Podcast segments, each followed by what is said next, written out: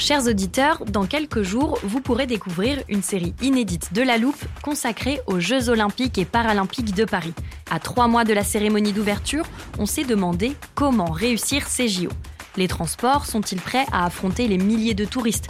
Le dispositif de sécurité est-il suffisant? L'enthousiasme sera-t-il finalement au rendez-vous? Pour répondre, on plonge durant cinq épisodes dans les archives des éditions précédentes, accompagnés des journalistes de l'Express. C'est à retrouver à partir du 13 mai sur toutes les plateformes d'écoute. I'm Sandra, and I'm just the professional your small business was looking for. But you didn't hire me because you didn't use LinkedIn jobs. LinkedIn has professionals you can't find anywhere else, including those who aren't actively looking for a new job but might be open to the perfect role, like me. In a given month, over 70% of LinkedIn users don't visit other leading job sites. So if you're not looking on LinkedIn, you'll miss out on great candidates like Sandra. Start hiring professionals like a professional. Post your free job on linkedin.com/people today.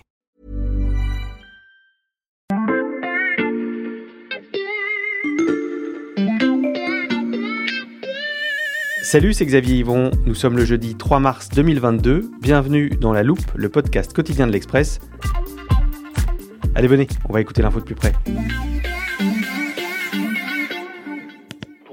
Ces dernières semaines, vous avez peut-être régulièrement allumé votre télé pour suivre l'avancée de la situation en Ukraine. Et vous l'avez constaté, la première réponse de l'Union européenne est passée par la voie diplomatique. Emmanuel Macron enchaîne les appels téléphoniques. 45 minutes avec le russe Vladimir Poutine, puis une heure avec l'Ukrainien Volodymyr Zelensky. de la Commission européenne, Ursula von der Leyen, We should never give up. nous ne devons pas abandonner nos efforts diplomatiques face à la crise provoquée par la Russie. Cette visite euh, du chancelier allemand euh, Olaf Scholz demain à Moscou, euh, certains disent que c'est un peu la réunion de la dernière chance. hein. Mais le résultat n'a pas été celui attendu par l'Union européenne, ses alliés et l'Ukraine. Dans une déclaration surprise à la télévision, Vladimir Poutine annonce le début d'une offensive en Ukraine. L'étape suivante, ce sont les sanctions économiques. On en a parlé hier. Je vous conseille fortement d'aller écouter cet épisode où l'on vous explique pourquoi ça ne sera pas forcément une réponse suffisante. La stratégie des 27 pour freiner l'invasion russe de l'Ukraine a fini donc par changer de dimension. C'est un tournant historique, a indiqué la présidente de la Commission européenne, Ursula von der Leyen. For the first time, Pour la première fois, l'UE va financer l'achat et la livraison d'armements et d'autres équipements à un pays victime d'une guerre. Au total, 500 millions d'euros seront investis par les 27, soit la quasi-totalité de l'enveloppe dont l'Union européenne dispose en 2022 pour financer des opérations de défense. Le conflit en Ukraine pousse aujourd'hui les États membres à avancer plus vite que prévu sur une question longtemps esquivée et source de désaccord, la défense européenne.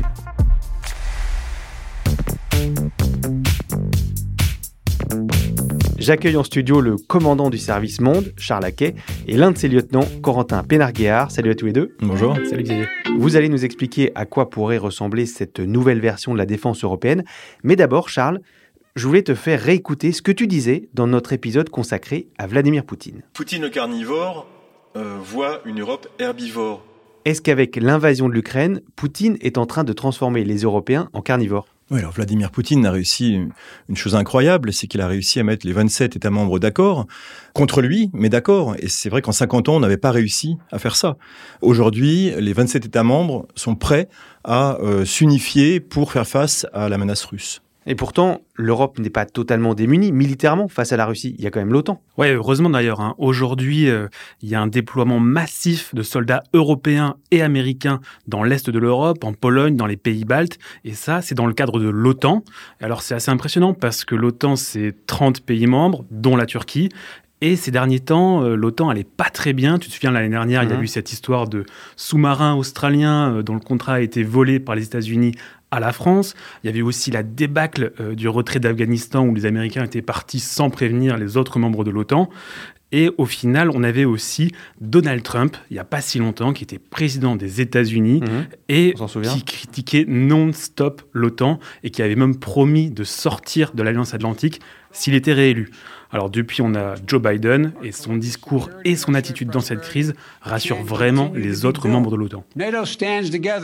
Après, tu sais qu'en novembre, il y a des élections de mi-mandat aux États-Unis et les républicains, ils sont plutôt bien placés pour reprendre le Congrès. En plus, On ne sait pas, peut-être qu'en 2024, Donald Trump reviendra au pouvoir. Il faut que les Européens réalisent que l'OTAN n'est pas une garantie de sécurité éternelle. Et est-ce qu'aujourd'hui, l'Europe des 27, euh, sans l'OTAN, donc sans les États-Unis, pourrait se défendre contre la Russie? Oui, mais principalement parce que la France a l'arme nucléaire. Sinon, avec des moyens militaires conventionnels, nos armées sont clairement pas au niveau face à la Russie. Et l'idée d'une défense européenne, c'est bien de créer une politique militaire qui ne comprenne que les 27, sans les États-Unis sans les États-Unis, ou plutôt à côté des États-Unis. L'idée, c'est, c'est effectivement que l'Europe puisse exister sur le plan militaire seule. Le principe, c'est agir seul quand c'est nécessaire. Donc s'émanciper du protecteur américain. Par exemple, sur certains théâtres d'opération, les Américains n'ont pas forcément envie d'intervenir. C'est le cas notamment dans le Sahel ou euh, en Afrique subsaharienne de façon générale. Donc pour l'Europe, on doit être capable d'aller sur certains terrains, avec les Américains quand c'est nécessaire, à leur côté ou alors tout seul. C'est le concept d'autonomie stratégique. D'ailleurs, cette idée qui avait été évoquée en 2016 par la Commission européenne a été reprise par Emmanuel Macron en 2017, on s'en souvient au discours de la Sorbonne, et il est devenu le fer de lance de sa présidence du Conseil de l'Union européenne depuis le 1er janvier. Le deuxième élément clé d'une Europe plus souveraine, c'est évidemment d'avancer sur notre politique de défense. Il nous faut aujourd'hui entrer dans une phase plus opérationnelle, définir pour nous, Européens, nos intérêts communs et une stratégie partagée dans un monde de menaces et de risques. Et dans ce monde de menaces et de risques, quelle est la position des Américains face à cette quête d'autonomie des États membres? Alors là-dessus, ils ont beaucoup évolué ces dernières années. Pendant longtemps, ils se sont battus contre cette idée d'autonomie stratégique européenne qui était euh, principalement portée par les Français. Mais Joe Biden, lui, ben, il se dit favorable à ce que la défense européenne complète l'OTAN. En fait, on voit que les Américains, ils n'ont plus vraiment envie d'être le gendarme du monde et encore moins de l'Europe. Et, côté européen, cette fois, est-ce qu'il y a un consensus sur cette volonté de, renforcer la politique de défense? Alors jusqu'à maintenant, non. Pendant longtemps, ça a été très difficile d'envisager cette question de défense commune pour beaucoup de membres qui se reposent sur les États-Unis. Et c'est pour ça qu'on avance vraiment à petits pas sur les questions de défense européenne. Alors la France a toujours été porteuse de cette idée. Elle est soutenue par l'Italie, la Belgique ou l'Espagne. Et euh, il y a un projet assez concret qui symbolise ça. C'est le SCAF. C'est un mhm. avion de chasse européen qui est censé remplacer le Rafale, mais à l'horizon 2040. il y a encore beaucoup, beaucoup d'étapes avant qu'on y arrive. Mais Charles, il y a aussi des membres de l'Union européenne réticents à cette Europe de la défense. C'est vrai que l'Allemagne, par exemple, n'était absolument pas en faveur d'une Europe militarisée. Pour des raisons historiques liées à la Seconde Guerre mondiale notamment, l'Allemagne n'a vraiment jamais voulu se construire sur un projet militaire. Elle s'est construite sur un projet de paix, elle s'est construite sur un projet économique, mais vraiment, elle ne voulait pas tellement entendre parler de, de militarisation. Après, il y a d'autres pays qui eux aussi, pour d'autres raisons, étaient un peu réticents, notamment les pays d'Europe centrale, les pays d'Europe de l'Est. Pourquoi? Alors quand on voit la Pologne par exemple, la Pologne n'a jamais voulu que l'Europe de la défense avance vraiment à grands pas. Parce que pour eux, le parapluie américain, c'était la priorité. Les Américains étaient capables de les défendre contre les Russes. Les Français et les autres, non. Oui, et puis jusqu'il n'y a pas longtemps, euh, chacun avait ses priorités géographiques aussi. Hein. Pendant que les Lituaniens, ils regardaient la menace russe, les Grecs, ils regardaient la menace turc euh, avec euh, les menaces d'Erdogan. Mais aujourd'hui, la situation en Ukraine bah, balaye tous ces doutes et toutes ces questions. Et les, agissements d'Erdogan, ils sont passés vraiment au troisième plan. Tout le monde est d'accord pour dire que la menace, c'est Poutine. Donc les tabous ont sauté. Et cette idée de défense européenne, elle est acceptée par tous aujourd'hui. Un tabou balayé par le début d'une guerre sur le vieux continent. Mais vous allez l'entendre, si l'idée d'une défense européenne a brusquement progressé, les obstacles sont encore nombreux.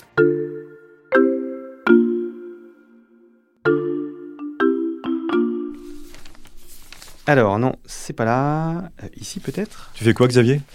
Euh, Je me suis dit que j'allais éplucher les traités pour voir quels sont les, dispositifs de défense de l'Union européenne. Ah bah voilà, tiens, l'article 42, paragraphe 7 du traité de Lisbonne.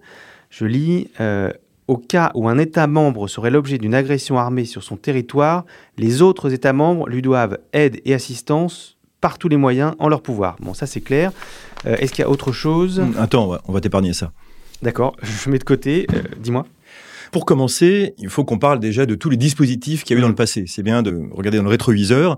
Déjà dans les années 50, après la Seconde Guerre mondiale, bon, ça n'allait pas trop déjà avec les Russes. Hein. On hmm. craignait euh, l'invasion, la montée en puissance des communistes, et les Français ont, essayé de mettre en place quelque chose. Ils ont essayé de, de lancer une Europe de la défense. il y a eu la communauté européenne de défense qui a failli voir le jour. Les Français étaient à l'origine et à la perte aussi de, de cette mesure, puisque ce sont eux-mêmes qui l'ont euh, refusé. Hmm. Ça n'a jamais passé le, le cap de l'Assemblée. Donc ça, c'était la première tentative. Après, il y en a eu d'autres. Oui, il y a eu le sommet d'Helsinki aussi en 99, avec le lancement en fanfare d'un corps d'armée de 50 000 hommes au niveau européen, mais évidemment, ça n'a jamais vu le jour. Après, il y a eu le groupement tactique. Euh, on appelle ça les battle groups. C'est une force d'intervention. Ça a été créé en 2007. L'idée, c'était qu'un État membre soit d'astreinte pendant six mois. 1500 hommes à la disposition des autres, prêts à partir n'importe où dans le monde. On pouvait l'envoyer à l'étranger, mais à ses frais, aux frais du pays. C'est-à-dire qu'en gros, il avait à payer et en plus, c'était lui qui était le premier exposé, donc un peu euh, double peine. Évidemment, ça n'a jamais été utilisé. Il y en a encore ou vous avez fini la liste? C'est bon, on a fini. Et pour comprendre où on en est exactement aujourd'hui, je ne vais pas reprendre les traités, j'ai fait appel à du renfort. Bonjour, je suis Pierre Arroche, chercheur en sécurité européenne à l'Institut de recherche stratégique de l'école militaire. L'Union européenne a des instruments et une politique de défense. Ça date du début des années 2000 et elle est capable de conduire des opérations militaires, mais ce sont des opérations militaires qui repose sur euh, le volontariat des États membres, c'est-à-dire il suffit pas simplement d'avoir l'accord de tout le monde, mais chacun décide dans quelle mesure il contribue, et ce sont des opérations qui sont généralement de petite intensité. La plupart des opérations militaires que conduit l'Union européenne euh, actuellement, ce sont des opérations de formation en Afrique. Il y a aussi des instruments qui ne sont pas directement militaires mais qui servent à la défense, comme le Fonds européen de la défense qui a été mis en place par la Commission européenne qui vise à investir du budget de l'Union européenne pour soutenir la recherche et l'industrie de défense européenne. Donc ça c'est pour développer les capacités, pour développer une industrie de défense solide derrière et favoriser la coopération entre les États membres du point de vue industriel. Des opérations militaires, de la formation et un fonds pour la défense. Euh, Charles Corentin, est-ce que ces dispositifs que Pierre Arroche vient de décrire euh, ont prouvé leur efficacité? Oui, alors il y a eu des tentatives d'ailleurs euh, jusqu'à récemment, euh, notamment euh, au Mali, au Sahel, que la force Barkhane, la force Takuba, bon, le Mali a décidé de chasser la France du pays. C'était quand même une initiative qui, Mm. qui marchait. On a réussi à fédérer plusieurs pays ensemble. Les Européens sont venus à la rescousse de la France, qui était un petit peu seule dans cette partie du monde, et il s'est créé des initiatives intéressantes. Ouais, mais il faut pas oublier quand même l'Afghanistan avec l'année dernière, la débâcle du départ de Kaboul et la chute de Kaboul en quelques jours, où on a vraiment constaté euh, l'incapacité des Européens à agir seuls, sans les Américains, pour évacuer leurs ressortissants, et ça a vraiment montré les carences européennes en matière militaire. Pour le chef de la diplomatie de l'Union, cet échec marque la nécessité de mettre en place une force européenne de réaction rapide. La situation en Afghanistan est un élément de plus dans le débat en cours entre les 27 à propos de leur autonomie stratégique. Si je résume, de maigres réussites, un gros échec en Afghanistan, euh, comment construire une politique de défense plus efficace? Pierre Arroche m'a donné une première piste. Qu'est-ce qui manque pour être plus fort? Bah, Il faudrait, euh, d'une part, un premier élément qui va au-delà de ces institutions, qui est plus de moyens et de capacités des États membres. C'est-à-dire que euh, dans un contexte où la plupart des grandes puissances augmentent leurs dépenses militaires, où la compétition de puissance redevient très importante, les Européens sont encore un petit peu à la traîne par rapport euh, aux autres puissances, donc il faut qu'ils renforcent leurs capacités. Pour te résumer, on a deux armées dans l'Union européenne qui tiennent la route, c'est la France et la Pologne. On avait aussi les Britanniques, mais avec le Brexit, on a vraiment affaibli notre sécurité commune. L'Allemagne, par exemple, hein, c'est la plus grande puissance économique et le plus grand pays européen. Eh bien, ils ont moins de 200 000 soldats, c'est-à-dire moins que l'armée ukrainienne. Et même le chef d'état-major allemand a reconnu euh, publiquement que son armée était à sec. Alors tout ça, ça a provoqué une énorme prise de conscience à Berlin. Comme Charles le disait tout à l'heure, hein, l'Allemagne s'est euh, bâtie sur un projet pacifique après la Seconde Guerre mondiale. Et là, ils vont complètement changer de dimension avec plus de 100 milliards d'euros qui vont être dépensés cette année pour mettre leur armée au niveau. Remilitariser les États, et notamment l'Allemagne, c'est donc un début. Et puis après, il pourrait y avoir euh, des instruments plus ambitieux pour favoriser une coopération, euh, favoriser des moyens européens, etc. Des instruments plus ambitieux, et bien justement, les 27 ont en tête une nouvelle stratégie qui pourrait peut-être changer la donne.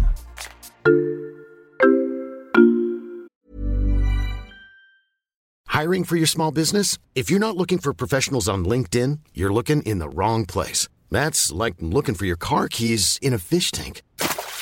LinkedIn helps you hire professionals you can't find anywhere else, even those who aren't actively searching for a new job but might be open to the perfect role. In a given month, over 70% of LinkedIn users don't even visit other leading job sites. So start looking in the right place. With LinkedIn, you can hire professionals like a professional. Post your free job on linkedin.com slash people today.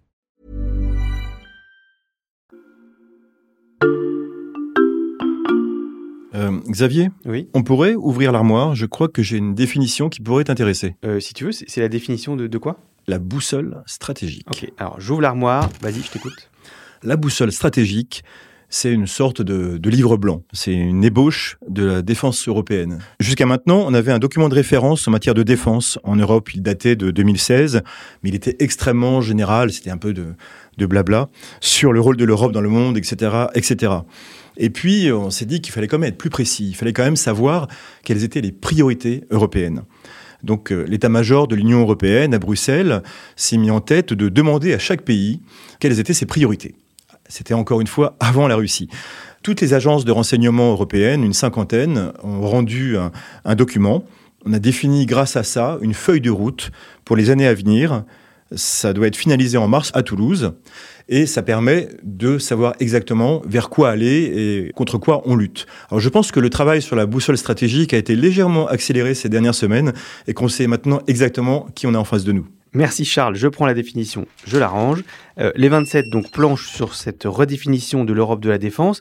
Euh, je repense à ce que vous nous racontiez tout à l'heure euh, sur les projets avortés de l'Union. Euh, vers quoi cette boussole va-t-elle pointer? Vers une armée européenne? Alors non, a priori, hein, l'idée d'une armée européenne, elle est totalement abandonnée pour l'instant. On part plutôt sur une mise en commun des moyens militaires et on réfléchit aussi à avoir une capacité européenne de réaction rapide, c'est-à-dire d'avoir des contingents nationaux euh, qu'on peut mobiliser pour des missions précises avec 5000 hommes qui viendraient des armées de chaque pays européen. Un contingent de 5000 hommes, euh, qui déciderait du déploiement de ce corps d'armée? Oui, en fait, ce qui est important aussi, c'est qui commande, Hmm. euh, comme dans toute armée, comme dans tout groupe euh, militaire. Donc, il faut que la gouvernance soit à la hauteur du défi. Alors, il est possible que tout ça change dans quelques semaines, et encore une fois, le, le mois de mars va être très instructif. Mais globalement, on pourrait très bien imaginer déjà que les 27 puissent se mettre rapidement d'accord lorsqu'il faut prendre une décision. On pourrait imaginer un, système de vote à la majorité qualifiée, de manière à ce que les pays les plus volontaires puissent avancer, même si tout le monde n'est pas d'accord. Ensuite, il faut savoir quel est l'organe européen, quel est l'exécutif qui va vraiment être en pointe dans ces chantiers. Le Conseil européen est assez bien parti, il est assez légitime par rapport à ça. Le Conseil européen, qui, rappelons-le, regroupe les chefs de gouvernement et d'État et premiers ministres des 27 États membres européens. Après, une fois qu'on a défini ça, il y a un chef, d'accord, qui a les galons.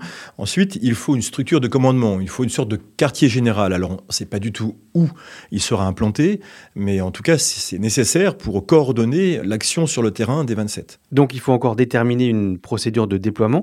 Est-ce qu'il y a d'autres points qui sont étudiés? Oui, alors c'est bien d'avoir 27 euh, petits groupements euh, stratégiques, 27 forces armées qui euh, cohabitent ensemble, mais encore faut-il qu'ils puissent communiquer.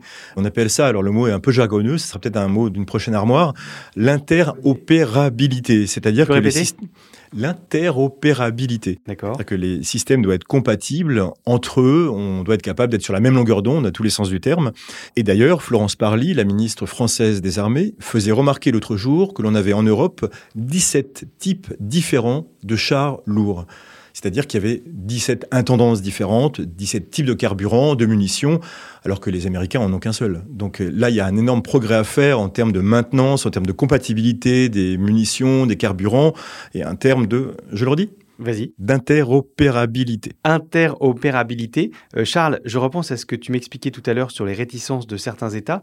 Est-ce qu'il y a un risque que ces nouvelles pistes viennent concurrencer l'OTAN? Non, non, et pour deux raisons. La première, revenons un peu euh, en automne dernier, donc bien avant cette crise, Joe Biden a donné son blanc-seing pour que l'Europe se développe dans la défense, sur l'aspect militaire, aux côtés de l'OTAN. Il a dit, je suis d'accord, on peut trouver des solutions, à condition que l'on soit compatible et complémentaire. Donc ça, c'est la première chose. Et puis depuis, euh, il y a une personne qui a mis tout le monde d'accord, c'est Vladimir Poutine. Donc de toute façon, on n'est pas assez nombreux et on va pas avoir euh, se payer le luxe de savoir s'il faut euh, avoir des alliés ou pas euh, devant Poutine. Donc l'Europe et, et l'OTAN ne sont pas trop pour faire face à un tel adversaire. Et on suivra donc avec intérêt la présentation de cette boussole stratégique ce mois-ci.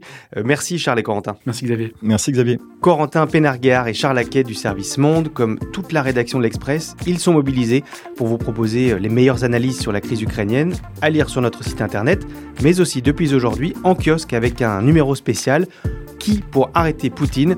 Je vous encourage vivement à vous le procurer. Et pour ne rater aucun épisode de La Loupe, je vous conseille cette stratégie infaillible.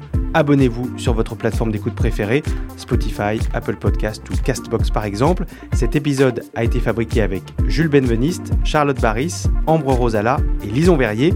Retrouvez-nous demain pour passer un nouveau sujet à la loupe.